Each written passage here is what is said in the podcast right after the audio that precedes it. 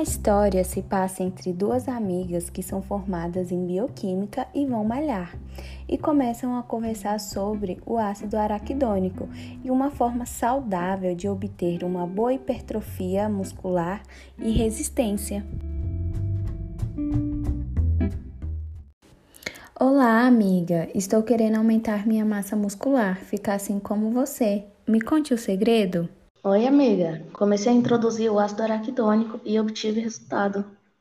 Sério? Esse é aquele formado por uma cadeia de 20 carbonos com quatro ligações duplas nas posições 5, 8, 11 e 14? Exatamente, esse mesmo.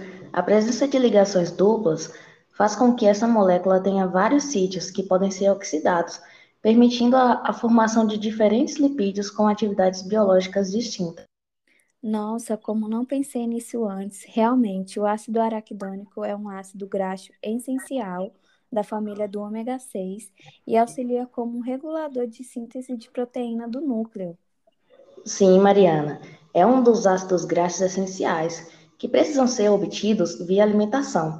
Alguns deles possuem pequena capacidade de converter o ácido linoleico em ácido araquidônico, ou não conseguem fazê-lo, e por isso é essencial que obtenha na dieta, dado que os vegetais contêm muito pouco ou nada de ácido araquidônico.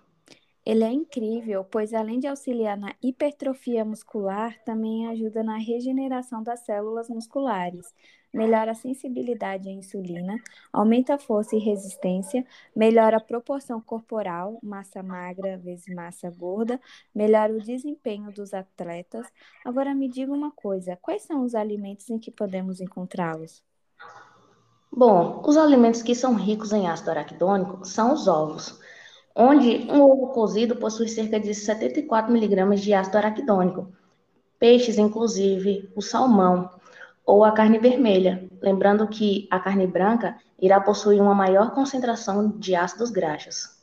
Ai, que maravilha! Estamos, estava com saudades de um papo bioquímico com uma amiga. Já vou indo. Amanhã a gente se vê novamente no treino. Eu também estava com muita saudade de conversar com você. Até breve. Beijos. Beijos.